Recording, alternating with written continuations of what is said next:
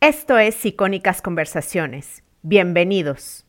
Hoy día la clienta mía normalmente son mujeres eh, muy activas, fundamentalmente muy activas y con poco tiempo. Entonces tienes que presentarle un producto que les guste de entrada y que luego le responda a sus necesidades, que se suban en el zapato y se sienten cómodas, que les va a acompañar y que va a ser perfecto para ellas, porque fundamentalmente son eso, activas, eh, disfrutonas, tienen una edad en que además pues pasan un poquito de, las, de los puntos esos sociales que siempre hemos tenido, tienes que estar derechita, tienes que ponerte así, tienes que avanzar de esta forma, de otra, ¿entiendes? Es un zapato muy, muy personal para ellas. La novia ha cambiado completamente.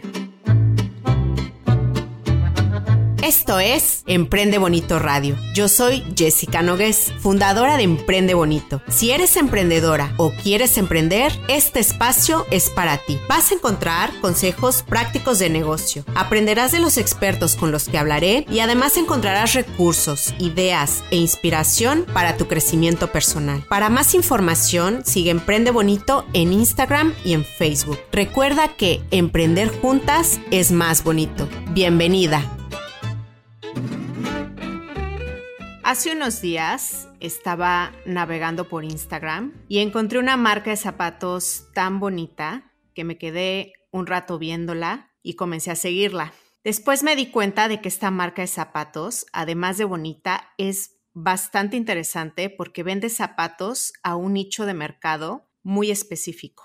Flor de Azoka crea zapatos de novia e invitadas que son bonitos, sofisticados, femeninos y que se pueden seguir usando después del evento, lo cual me parece buenísimo porque amortizas esa inversión que hiciste en unos buenos zapatos. ¿Quieres saber cómo es vender un nicho específico? ¿Qué buscan las novias y las invitadas actualmente? ¿Cómo es esta marca hecha en España que da color a los pies de las novias? Quédate porque voy a hablar con Tita Guerrero, fundadora de Flor de Azoka. Muchísimas gracias, Tita, por aceptar mi invitación. Gracias a ti, Jessica, por invitarme. A ti, a ti, gracias por tu tiempo. Cuéntame, Tita, ¿cómo te gusta ayudar a las mujeres con tu proyecto? Me gusta ayudar a las mujeres eh, fundamentalmente porque creo que se lo merecen. Hoy día la mujer trabaja, es madre, es emprendedora, es trabajadora, es todo y me apetece pues que en cosas eh, tan importantes como el día de su boda, bueno, pues que, pues que pueda tener algo que les sirva, que lo pueda reutilizar, que no sea un gasto inútil, que no sea un escaparate simplemente. Y entonces, pues eso es una forma de ayudar a las mujeres, independientemente que también las ayudo porque todo mi negocio está fundamentado con mujeres. Toda la gente que trabaja para mí son mujeres. ¿Y cómo fue que creaste tu marca, Flor de Azoka? Pues la creé un poquito por casualidad. Son esas cosas que se alinean las estrellas pero que no lo llegas a pensar nunca. Yo tenía la exclusiva y tengo la exclusiva de una marca de diseños franceses de traje de Laure de Sagazin, que es una chica estupenda, eh, con trajes muy, mis zapatos y me daba cuenta que las novias cuando venían nunca sabían qué calzado llevar y cuando lo llevaban lo llevaban de un tipo pues que no era el adecuado. Y entonces un día se me encendió la lucecita y pensé, pues ¿por qué no hacer zapatos si estoy en el país del, bueno, España es... Eh, se comprende como uno de los países de producción de zapatos más importantes. Y entonces dije, ¿por qué no? si de todas formas en mi pasado he hecho diseño en India de telas y otras cosas, ¿por qué no empezar con el zapato que lo tengo aquí cerca? Y ahí empecé llevamos dos años prácticamente. ¿Y por qué le pusiste flor de azoka a la marca? Pues eso es un poco porque yo venía del mundo del diseño con la India, porque antes de todo este mundo de novias yo diseñaba telas y las vendíamos en, eh, y hacíamos cojines y cosas para el, centros de jardinería y para otras cosas. Y fue cuando Lord de Sagazán, por unas circunstancias, vino a mí y me metí en el mundo de la novia. Y entonces eh, yo puse a mi empresa incipiente, la anterior, el nombre de Flor de Azoka, separado Asoka es un árbol que hay en la India, que es como el magnolio, y hay unas pinturas en las cuevas de Nihiri, en el sur de la India, donde las chicas, las indias, llevan con los dos deditos unas flores en la mano. Entonces me gustó el símbolo, me gustó todo y, fue el origen de mi empresa. Luego, cuando empecé con el mundo del zapato, lo que hice fue unir el nombre, hacer una sola palabra en flor de Asoka y lo dejé lo dejé porque me siento muy flor de azoka. Al final es una palabra como creada, que he creado y es, y es mía. ¿Y qué papel dirías que tienen tus zapatos en la boda? ¿Qué hacen por la novia? Pues mira, lo que hacen es que la acompañan sin darle mucho protagonismo porque la dejan que sea ella la protagonista. ¿entiendes? De ahí ese color suave, empolvado, esa comodidad que tiene, esa dulzura. Dejan que la novia cuando entra en su ceremonia, pues que llame la atención ella, su belleza, su traje, su peinado, su cara, y el zapato va silencioso, discreto, pero con ese aire de elegancia y a la vez de, dulzura, y, luego le permite, cuando la novia ya se destapa, se quita los, las cosas de ceremonia y tal, y se pone a bailar y a disfrutar, pues le, le siguen acompañando el zapato. Es como el compañero silencioso. Eh, me estabas comentando que, que la novia de ahora es diferente a las de antes, ¿no? ¿Cómo describirías a las clientas que llegan a Flor de Azoka? ¿Cómo son esas mujeres? O sea, ¿qué buscan cuando llegan a tu tienda? Pues fundamentalmente la novia hoy día, la clienta mía normalmente, es, eh, son mujeres eh, muy activas, fundamentalmente muy activas y con poco tiempo. Entonces se andan con poco miramiento. Entonces tienes que presentarle un producto que les guste de entrada. Ya por Instagram nos encuentran y nos buscan, ya los seguidores van hablando. Y que luego le responda a sus necesidades, que se suban en el zapato y se sienten cómodas, que les va a acompañar y que va a ser perfecto para ellas, porque fundamentalmente son eso, activas, eh, disfrutonas, tienen una edad en que además pues pasan un poquito de las de, la, de los puntos esos sociales que siempre hemos tenido, tienes que estar derechita, tienes que ponerte así, tienes que avanzar de esta forma, de otra, ¿entiendes? Es un zapato muy, muy personal para ellas. La novia ha cambiado completamente, ya no es la novia de antes, de, sí, me... más edad, además. Sí, claro, y me, me contabas también que ya no es la novia, o sea, que quiere parecer princesa, o sea, es una novia como más práctica, ¿no? No, nuestras clientas no, las princesas suelen venir poco. No, están, de moda las princesas, ¿sabes? Son novias más prácticas, pero también ilusionantes, ¿entiendes? Por eso tienen también los zapatos, tienen una cierta, le, da la ilusión a lo mejor en ese pequeño oro que tiene a lo mejor en unas esquinitas, a veces muy matizado, algo que les haga sentir que es un zapato especial, que es para su boda, pero que a la vez, una vez pasado el acontecimiento, lo van a utilizar mil veces. Y luego tenemos un público que no son novias, que son invitadas, que son madres de las novias, porque también personalizamos, entonces pues hay un poco de todo. ¿Y entonces qué es para ti la estética y la belleza en un zapato? Pues mira, la estética y la belleza en un zapato es cuando el zapato no es un apósito, sino que es una continuación de tu pierna. Ok. ¿Sabes? Entonces, no hay zapato bonito ni feo, solamente eh, si está bien adaptado a tu pierna, a tu pie, a tus andares, a tu manera de moverte. Si eso es así, cuando llevas una especie que es un apósito, como dos tapones que llevas en, los pies y que no te permiten moverte, entonces, aunque el zapato sea precioso, es horrible. Claro. Bueno, tus zapatos, bueno, yo los veo como muy, muy, muy bonitos y muy femeninos. ¿Qué es la feminidad para ti? Mira, ya lo describí una vez, me lo preguntaron y lo, y lo pensé porque nunca lo había mm, eh, pero la feminidad es ese, ese medio, esa, ese punto en medio entre la fortaleza porque una mujer tiene que ser fundamentalmente fuerte y, la dulzura, ¿sabes? También a la vez tiene que ser dulce, tiene que ser suave, pero fuerte, fundamentalmente fuerte. Entonces, eso es lo que considero que es feminidad. Y también estabas hablando ahora de, de los zapatos hechos en España. ¿Qué tienen los zapatos hechos en España que, por ejemplo, no tengan en otro país europeo? Especialmente eh, tradición, ¿sabes? España es un país mm, tradicionalmente muy unido a todo el serraje, a las pieles, a la zapatería.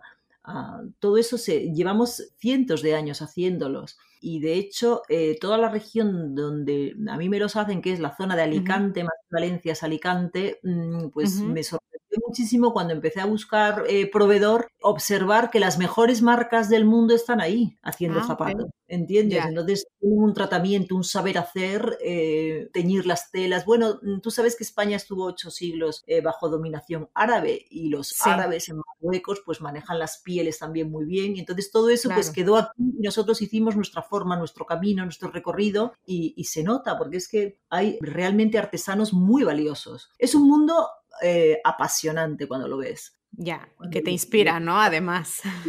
Sí, muchísimo, porque entras en un cuarto y está todo lleno de pieles, colores, los que puedas elegir, formas de tacones, de hormas, de hebillas, de... Es un mundo apasionante, apasionante. Te permite mm, desarrollar tu imaginación como quieras. Es eh, lo más que me gusta de mi profesión no es tanto la venta eh, como, como el diseño, ¿sabes? La venta es súper placentera porque realmente dices, oye, pues han gustado, han gustado, o sea, es algo que ha gustado. Pero cuando vas allí a, esa zona de Alicante y, te, y, empiezas a ver y, delante de ti está todo el mundo, es, pues, es como sentirte un dios frente a la creación, ¿no? Es decir, ahora puedo hacer lo que quiera. Es maravilloso. ¿Y cómo dirías que es tu proceso creativo? ¿Cuál es? Pues yo siempre parto de, como te dije antes, de la pierna, del pie de la mujer. Entonces me caminando, entonces pienso en el empeine, pienso en, el talón y entonces en todo ese, pensamiento eh, me inspira mucho ver muchas creaciones de zapatos antiguos, de gente que ha llevado, de la historia del zapato y entonces empiezo a vestir el pie un poco, digo, pues aquí le quedaría mono esto, no, esto lo quito de aquí, le, ¿sabes? Y entonces mm, eh, me hacen un prototipo con un dibujo y a partir de ese prototipo yo lo pruebo, lo veo y entonces eliminamos cosas que eliminamos, te digo, porque al lado mío tengo a mi hija Inés, que trabaja también, que es arquitecto, y entonces mm, llegamos a un punto medio entre las dos de diseño y eliminamos las cosas que nos chirrían un poco, que no, que vemos que no van a quedar bien. Y luego con eso hacemos la mezcla ya de colores, texturas. Pero vamos moldeando, vamos moldeando el pie. Ya, ¿Y cuáles dirías que son tus materiales favoritos para crear un zapato? Hemos trabajado hasta ahora muchísimo el ante. El ante porque la luz incide de una forma distinta que sobre la piel, ¿sabes? Entonces nos parece un poco más, más suave, más dulce para la novia, el ante. Entramos ahora con una colección de terciopelos. Ok de terciopelos que arranca ahora en marzo y con terciopelos donde la luz incide de una forma absolutamente distinta. Bueno, es como si fueran los cuadros, ¿entiendes? De los impresionistas. La, incidencia de la luz nos influye muchísimo. Entonces, ahora en el terciopelo eh, de por sí es una materia como viva. Eh, cuando, cuando puesto, porque cambia, depende cómo lo mires de un lado y de otro. Entonces nos ha hecho mucha gracia y hemos eh, lanzado una colección de terciopelos, no dejando el ante, pero fundamentalmente de terciopelos. Y es textil, no es, no es piel. Eh, luego piel tenemos pues lo, demás, el resto, la suela, las, las, correas, las otras ccosas, pero el material que lo va a forrar esta vez va a ser terciopelo. ¿Estos tonos que dices son a los que tú llamas empolvados? Sí, fundamental, sí, empolvados. Los llamo empolvados porque es como si tú miraras un azul un día de bruma y pusieras una nubecita de esas brumosa, muy suave, delante del objeto azul y tú, y tu mirada. Entonces es como si tuviera ese polvo, esa especie de, bueno, es como una lupita. Entonces los hace, le quita un poco eh, la saturación que tiene el color cuando está al, sol. Ya. entonces lo hace más, más suave.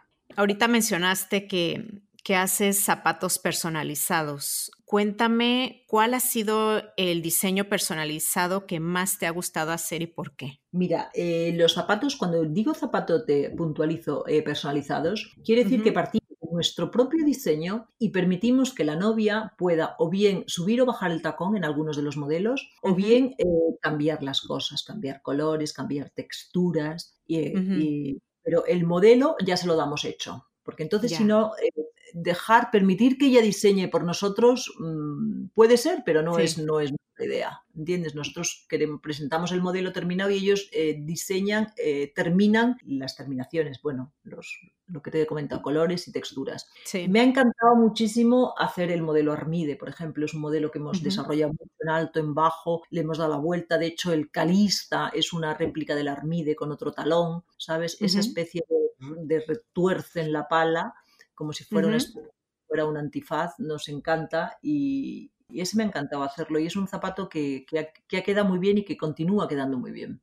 ¿Cómo escoges porque, por ejemplo, este modelo que acabas de mencionar, el Calista, yo lo vi creo que en un tono rosa, ¿no? O sea, ¿cómo escoges tú tus paleta de colores? O sea, ¿de dónde te inspiras? porque es una paleta preciosa, por eso estoy preguntando. Mira, nos inspiramos fundamentalmente, intentamos eh, ser fieles a la idea de no destacar demasiado, que el zapato no destaque demasiado, a pesar de que en la personalización haya novias que se lo pongan color burdeos, negro o azul marino, pero que no destaque. Y entonces eh, con ello cogemos los tonos de la piel y en los tonos de la piel hay eh, varias incidencias de rosa, rosa palo, rosa maquillaje, un poquito más piedra, etcétera, etcétera, incluso, eh, y en los tonos verdes, azules, vamos al aqua, que es un, es un azul muy suave, que no se sabe si es azul o verde, y elegimos esos tonos en función, pues eso, de, los, de las tonalidades de la piel, o pensamos, digo, bueno, pues sí, si la novia quiere combinar con un ramo, combinar con flores y tal, digo, pues no vamos a ir a los colores de las flores, vamos al color ese de la, del envés de la hoja de eucalipto, muy suave, muy dulce, para que pueda ir un poco con todo. Es una paleta que tenemos un poquito en la cabeza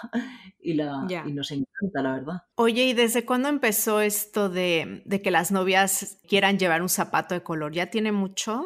En España, eh, realmente yo creo que mm, empezó un poquito antes. Había eh, ciertos eh, diseñadores que hacían algo de color antes de empezar nosotros, pero no empolvados. O sea, nosotros llevamos dos años, sí había, yo veía que algunas niñas traían zapatos de color, pero no, a lo mejor no eran ni de novia, simplemente se los compraban así, pero, pero eran tonos como muy fuertes, muy chocantes. Y la idea de color es un poco para que también que lo puedas utilizar, sabes que el zapato blanco es muy difícil. Aparte que los blancos son muy complicados porque los trajes de novia no son blancos siempre. Puede ser un blanco roto, es como las, los pétalos de las rosas, cambian los colores. blanco. Entonces, siempre combinar el mismo blanco una vez que no se forra el zapato con la tela, que eso es una cosa que se hacía en mi época, pero que ahora ya no se hace, pues entonces es muy difícil porque puede ser demasiado blanco, demasiado amarillo, demasiado gris, el tono de blanco y entonces queda fatal, con lo cual es mejor salirse de la gama y, ir a la gama de las pieles, de, tu piel. Sí. Que, que, queda, más, mm, queda mejor, yo creo. ¿Y cuál es el color que más te piden? El palo, quizá, el palo y el agua. El palo es un rosa un pelín más oscuro, pero que una vez puesto en la piel prácticamente eh, tanto para morenas, rubias, eh, de varios tonos de piel, eh, queda muy, muy, muy tamizado. O, sea que como que te alarga un poco la pierna, ¿puede ser? Efectivamente, te alarga, o sea, no te hace un pegote ahí, sino que parece como que es prolongación del pie. Entonces, eso hace un alargar la pierna, efectivamente. Esa es la idea. Ya. ¿Y el otro color que me dijiste cuál era? ¿El aqua? El aqua. El aqua es para las que son más avanzadas o para que los el aqua es ese color entre verde y entre verde y azul, muy suave, como el agua clarita del no del Mediterráneo que es más verde, sino un poquito esa esa huilla así. Es un color que, que, gusta bastante porque les da un puntito más de color, le damos una vuelta a la tuerca, pero, pero sigue siendo muy suave y, encanta, la verdad que encanta. Ahorita, bueno, ya me, me, comentaste que un poco sobre qué quieren las novias, qué quieren las invitadas, qué buscan. Mira, las invitadas les encanta fundamentalmente el tacón, el tacón que tenemos porque lo que le gustan es trotar y bailar y danzar. Y les gusta el tacón, le gusta eso, la prolongación del pie, pero ahí ya se meten con el color.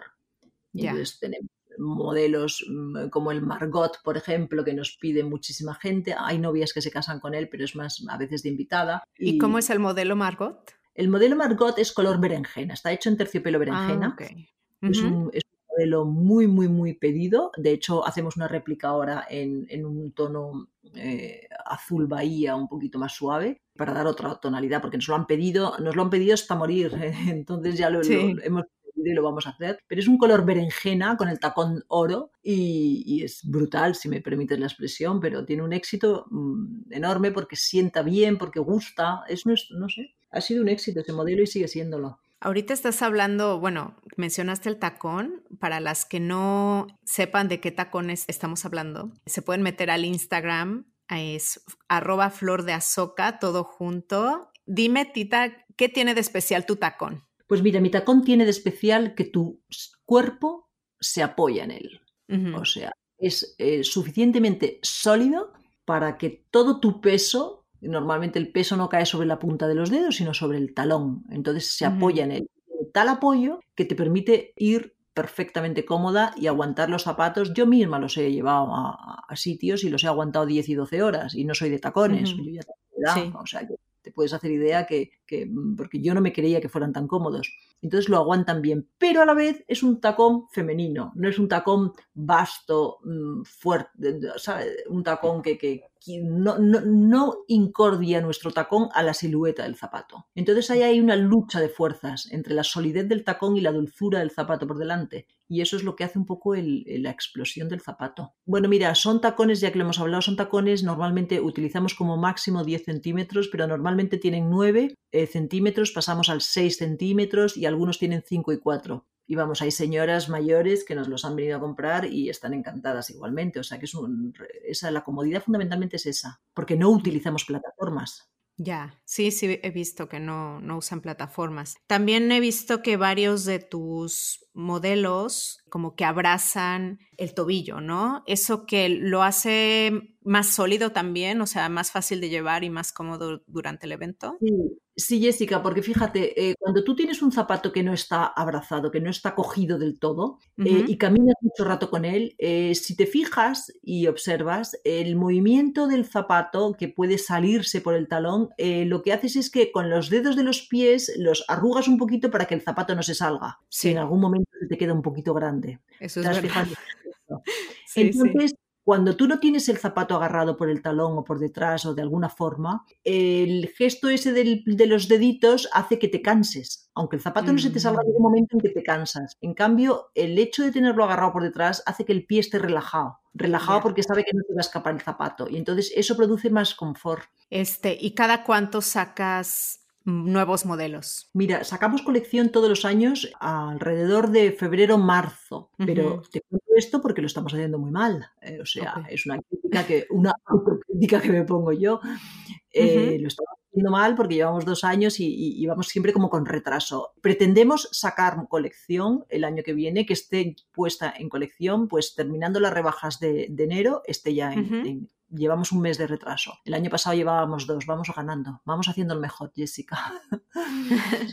Y por ejemplo, la, ahorita dijiste que vas a sacar modelos en terciopelo y también he visto que ahora para las novias de invierno estás sacando zapatos que, bueno, son cerrados, ¿no? Eh, los zapatos de verano de las novias, ¿también vas a usar terciopelo? Eh, ¿Son abiertos? O sea, ¿cuál sería como la diferencia? Voy a seguir con el zapato abierto, con los dedos abiertos, curiosamente, eh, son zapatos que vendo para novias que se casan en invierno también, porque ya te he dicho que la novia ha pasado ya de todas las formalidades que habidas y por haber. Entonces va con lo que le gusta. Entonces em, son zapatos que se venden también en invierno. Y el terciopelo lo utilizamos para las sandalias, bien tengan tiras finas, tiras más gruesas. Seguimos utilizando el terciopelo. Mira, cuando yo era pequeña, el ante era un material que no se utilizaba en verano, se utilizaba solamente en invierno. Y con el tiempo el ante pasó a ser eh, indistintamente para verano que para invierno, en sandalias que en zapatos cerrados. Pues al terciopelo le está pasando igual. Ok.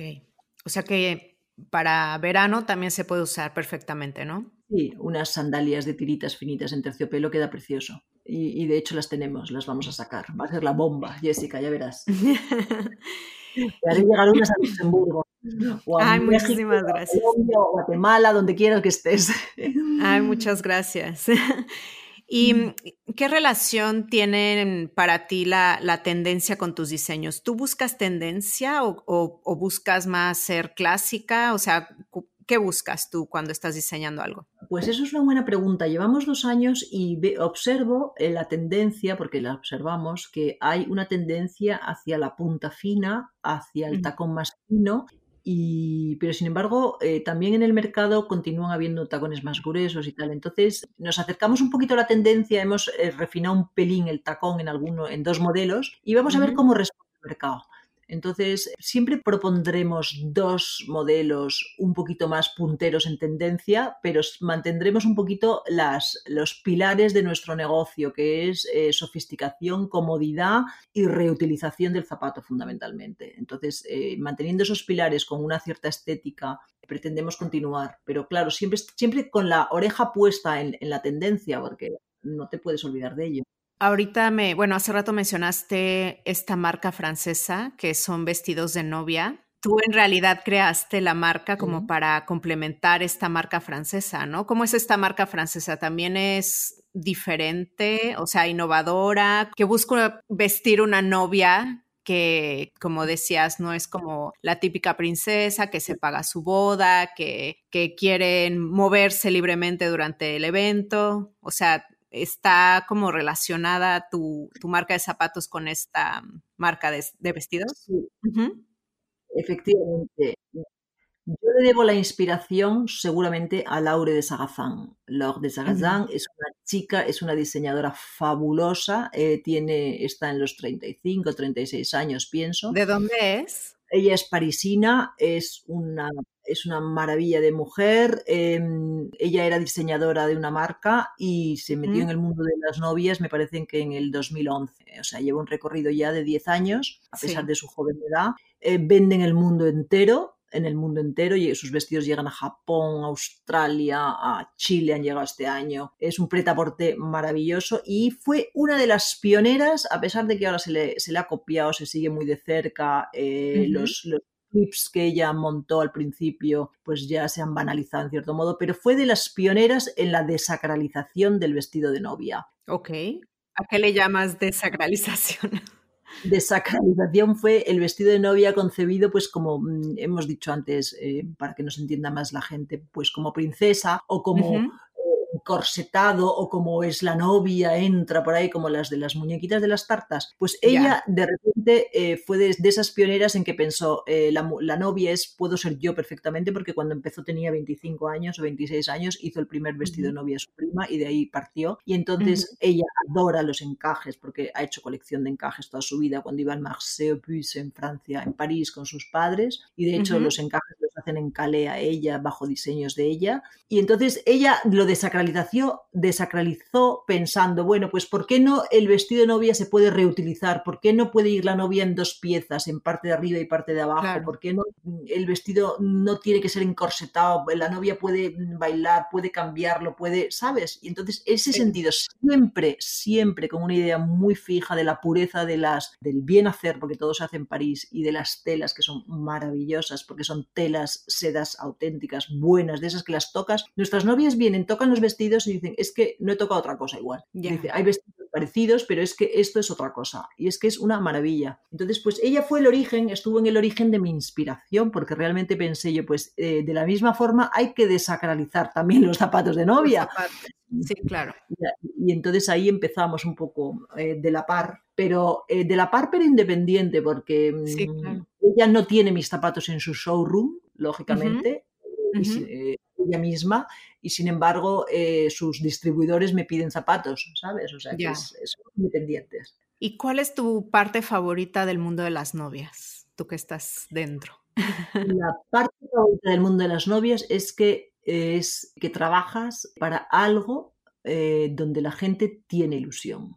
¿Sabes? en este mundo que a veces está desilusionado, que no sueñas, es, es donde la, las, el mayor, hay un porcentaje que no, pero la mayor parte de las novias sueñan y tienen ilusión.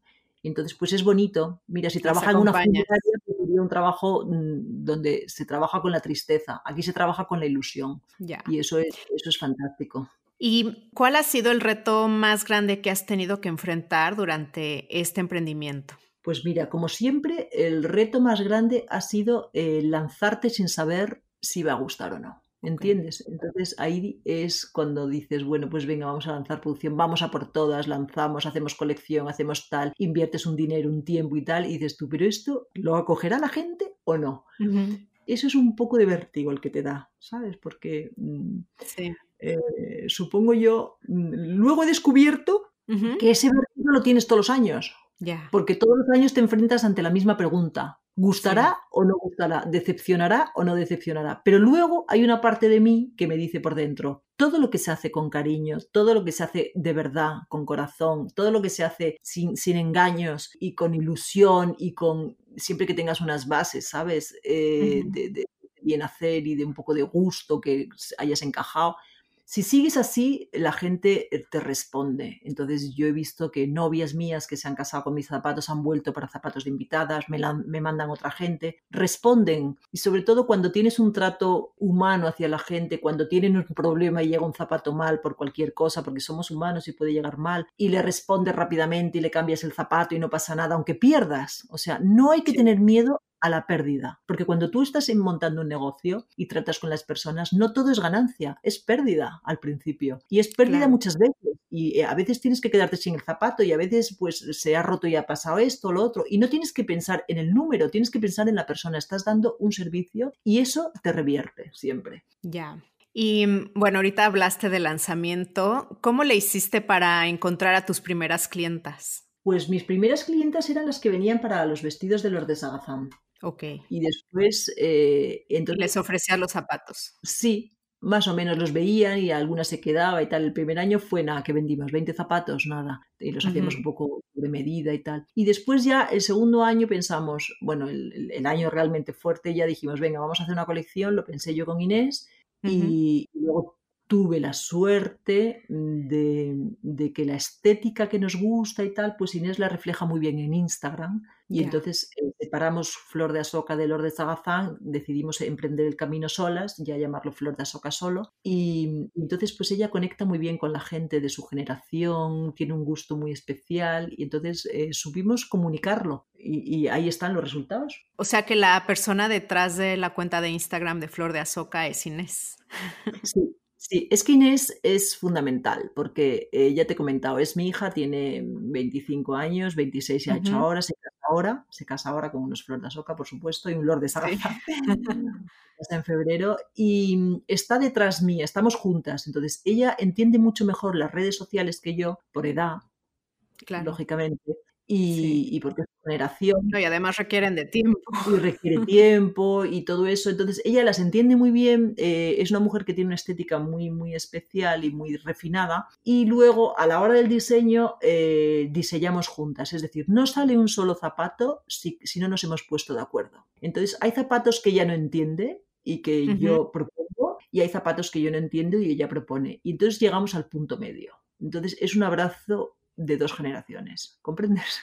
Sí. Entonces, ahí la modernidad y el clasicismo un poco. Y ahorita que mencionaste Instagram, ¿qué ha hecho Instagram por tu negocio? O sea, ¿te ha permitido llegar a otros lugares en España? ¿Te ha permitido vender fuera? O sea, ¿qué ha hecho Instagram por tu negocio? Pues mira, muchísimo porque Instagram, gracias a Instagram, hemos, eh, vendemos zapatos en Estados Unidos, hemos llegado a Australia, hemos llegado a, Argentina, en Marina Suárez nos los vende, hemos llegado a muchos sitios porque Instagram no tiene fronteras. Y fundamentalmente, cuando a una novia le ponen el anillo de novia y sigue trabajando en su, en su trabajo, lo que tiene al lado es el móvil y le va dando el dedito, pim, pim, pim, pim, y guardando las fotos que gustan. Entonces es lo más directo, lo más rápido, no tiene lectura, da igual lo que pongas, no tiene lectura, es simplemente me gusta y me lo guardo. Entonces, si tú sabes comunicar en Instagram y sabes poner la foto que guste y sabes, y sabes dar el producto, es imbatible Instagram. O sea, no hay, no hay web que lo supere. Hoy por hoy.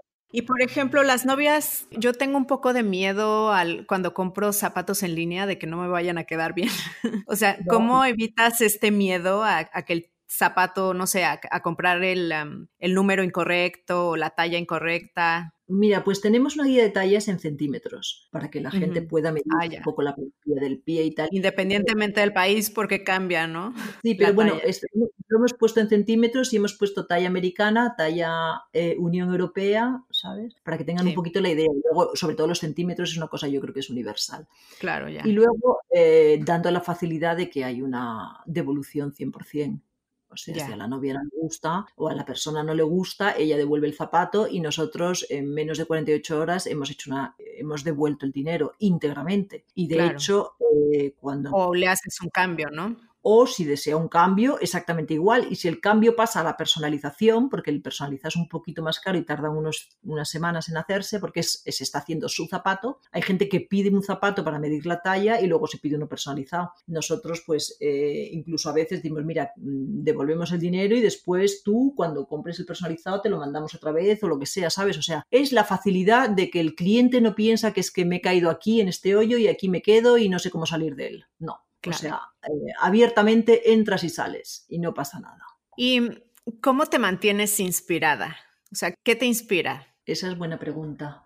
Pues la ilusión. Jessica, el sueño, la ilusión y el soñar con, hacer las cosas bien, el, ver cosas bonitas por la calle, en, el Pinterest también ves cosas bonitas. Eh, yo tengo formación de arte, eh, estudio historia del arte y de hecho he hecho los, el doctorado eh, no llegué a entregar la tesis, con lo cual no soy doctora, pero hice el doctorado. y, entonces, pues todo eso, pues en, mil cosas que ves en cuadros, en sitios, en, ¿sabes? La vida te inspira, en los colores. Es la percepción que tienes tú eh, frente al universo, ¿no? Frente a las cosas, cómo recibes las cosas, la sensibilidad que tienes frente a todo. Entonces, eso es lo que te va quedando huella y entonces a la hora de tú llevarlo hacia el zapato, de dirigirlo, pues entonces te van saliendo esos restos que están en tu, en tu memoria. Claro. En España, ¿dónde te encuentra la gente físicamente? ¿En Barcelona, en Madrid? En Madrid y en Barcelona. Tenemos dos showrooms que compartimos con los de en Madrid y en Barcelona, hoy por hoy. ¿Y dónde están? En Madrid tenemos, estamos en el Paseo del General Martínez Campos 49, en el quinto derecha es un piso grande, antiguo, pues un poco para tener un poquito de intimidad. Y en Barcelona exactamente igual, en el barrio de la Champla, en Córcega 286, tercero primera. Es un sitio maravilloso, precioso los dos sitios. Y porque recibimos con cita previa, porque creemos que mm, no se trata de la venta de un zapato, se trata de acompañar a la novia en ese momento. Entonces, que se los pruebe, que los elija, que los vea. Entonces, no es. Eh, fíjate que esto de la cita previa nos permite coger menos gente y ir un poquito más lentos. Pero aún así creemos que merece la pena. Y luego hay distintos puntos de. Eh, nos representa gente en distintos puntos Olympe Mariage en Francia, eh, Matt Bridal en, Portugal, en Lisboa, eh, Fersten en, no sé si Bélgica, me parece que era, en Alemania tenemos otro sitio, o sea, van pidiendo y los vamos vendiendo así para que tengan algún punto de venta. ¿Y, cambian los gustos, por ejemplo, de lo que se vende en Portugal a lo que se vende en España? Totalmente, Jessica. ¿Ah, sí? ¿Cuál es la diferencia? En Alemania son súper, súper tradicionales, por ejemplo. Les gusta mucho el blanco, de hecho quieren colecciones personalizadas en blanco, eh, tacones más pequeños. Eh, en Francia son, son también un poco más clásicos, no, no se atreven con los tacones más grandes tampoco. Portugal, eh, quizá la persona que nos lo lleva, Matt Bridal, que es Madalena Braga, es más moderna, eh, tiene un punto más moderno. Y luego en Argentina son más modernos también. Eh, Marina Suárez es más moderna, igual que The Muse en Nueva York o en Londres también son más cañeros, más. Pero sí, cambia, cambia. No sé si tanto el país o la persona que nos lo pide. Sí, bueno, yo creo que es una mezcla de ambos. Sí, un poquito yo creo también. Bueno, mi, mi emprendimiento se llama Emprende Bonito, mi espacio para emprendedoras. Me gustaría que me dijeras tu secreto para emprender bonito. Pues mira, para emprender bonito, yo que he emprendido sin querer emprender. Sí. y al final ha salido bonito. Creo que lo fundamental es tener un sueño. No hay que mirar tanto el business en sí como soñar. ¿Qué quieres hacer? ¿Qué quieres aportar? ¿Qué quieres dar? Es un más que recibir, un dar. Y en cuanto tú das, te das en algo, eh, yo soy capaz de hacer esto y lo puedo dar y puedo mostrar y puedo tal, entonces empiezas a encontrar tu camino.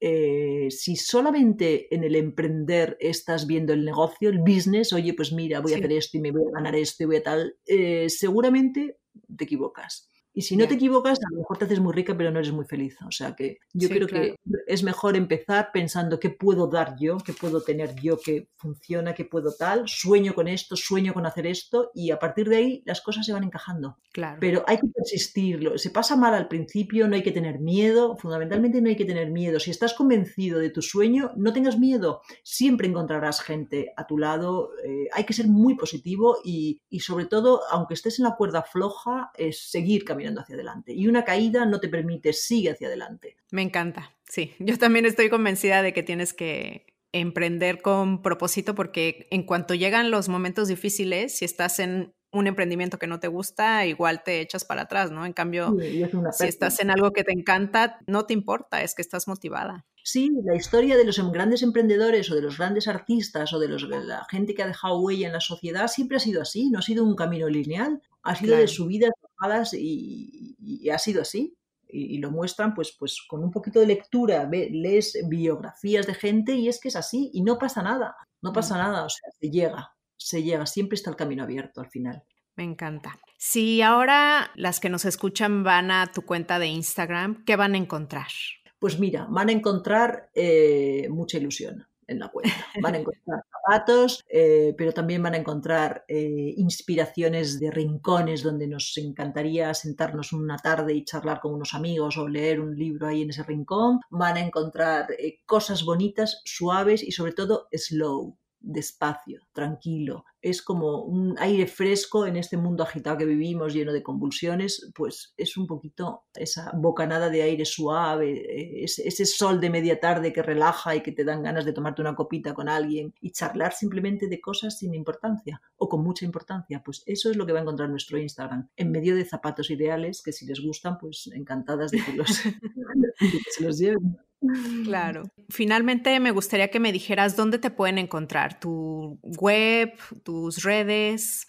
Pues mira, Jessica, ahí sí que me has dado. Porque eh, nosotros em, tengo, sinceramente, eh, estamos muy bien posicionados en Instagram y tenemos una web eh, regular. Flordeazoca.com, ¿no? ¿Se llama? Sí, regular porque en dos meses estará perfecta. Pero ha sido más la demanda que, nuestro trabajo en la web. Entonces acabamos de coger un webmaster bueno, em, empezamos a hacer fotos buenas de los zapatos y entonces lo hemos llevado un poco a trancas y barrancas, sin darle mucha importancia. Entonces nos ha ido, ha ido, ha ido por delante el producto y la demanda que, la web. Entonces, aunque nos pueden encontrar en flordasoca.com y pueden hacer compra online, prometo a toda mi audiencia que en estará perfecta, con todo em, súper profesional, pero nos pueden encontrar ahí de todas formas también, ¿vale? Ok, en la web entonces y en el Instagram que es arroba flor de azoka, todo junto, azoka con K. Eso es, así es. Sí, perfecto. Sí. pues muchísimas gracias, Tita, me encantó hablar contigo. Gracias a ti, Jessica. Me encantó que nos descubrieras y hablar contigo. Me encanta tu proyecto, además. Eh, me he metido, lo he hurgado, me encanta. Creo que, realmente merece mucho la pena lo que estás haciendo porque estás ayudando a mucha gente. gracias. Y, y, es fantástico. Tú eres otra, otra emprendedora que das. Más que recibir, das. Y eso es fantástico. Ay, muchas gracias. A ti, emprendedora, te veo en el próximo episodio. Gracias por escuchar este podcast. Tú me inspiras y lo haces posible. Si te ha gustado, por favor, ayúdame a compartirlo. Suscríbete en Spotify, Apple Podcasts o YouTube para que no te pierdas ninguno de los episodios de Emprende Bonito Radio y me ayudes a la continuidad de este podcast. Muchísimas gracias por estar aquí. Te veo en el siguiente episodio porque emprender juntas es más bonito. Gracias por escuchar icónicas conversaciones en donde exploramos ideas clave y hacks para una vida plena y con propósito. Sapiencia y ciencia para la vida. Asegúrate de no perderte ningún episodio suscribiéndote en tu plataforma de podcast preferida. Para más contenido y actualizaciones, sígueme en mis redes sociales. Me puedes encontrar como Jessica Austria. Hasta la próxima.